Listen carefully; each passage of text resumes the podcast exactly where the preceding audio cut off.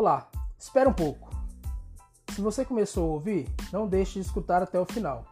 Tenho certeza que você vai ouvir o que talvez nunca tenha ouvido antes. Voltando então, olá estudantes do primeiro e terceiro ano do ensino médio, tudo bem? Meu nome é Fernando e estou estagiando Educação Física professora Marisa. Mais uma vez, venho trazer para vocês um conteúdo complementar sobre o assunto da semana 1 do volume 6 do PET, que vai tratar sobre a saúde bucal. Você já deve ter lido o material disponível no PET, falando sobre as doenças bucais e, os fatores que influenciam. Porém, quero trazer algo que não está contido no PET, em forma de conteúdo e reflexão para que você consiga mudar a sua realidade e a realidade das pessoas próximas de você. Vamos começar falando sobre o saneamento básico do nosso país. Ué, mas o que isso tem a ver com a nossa saúde bucal? Vamos lá. O Sistema Nacional de Informações sobre Saneamento, em 2017, fez um levantamento que 48% da população brasileira ainda não possui coleta de esgoto. Esse dado nos, tra nos traz uma outra consequência, onde 35 milhões de brasileiros ainda não possuem acesso à água tratada. Isso mesmo, não possuem água com o devido tratamento para consumo. Com isso, respondemos à pergunta o que o saneamento tem a ver com a saúde bucal.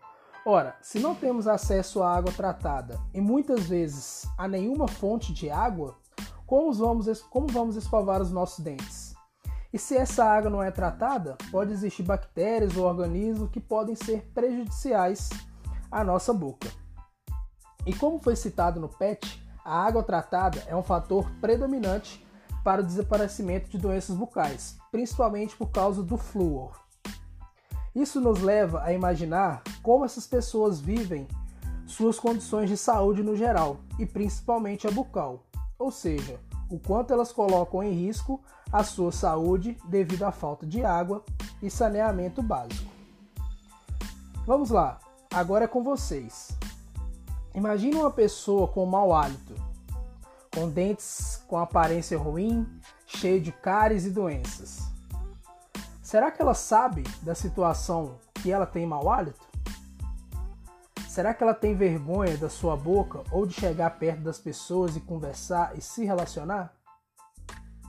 Você acha que é culpa de quem?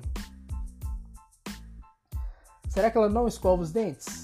Será que ela é fumante e por isso tem tantos problemas, uma vez que o cigarro ele causa muitos problemas aos dentes? Ou será que ela não tem condições de acessar a água, comprar uma pasta de dente?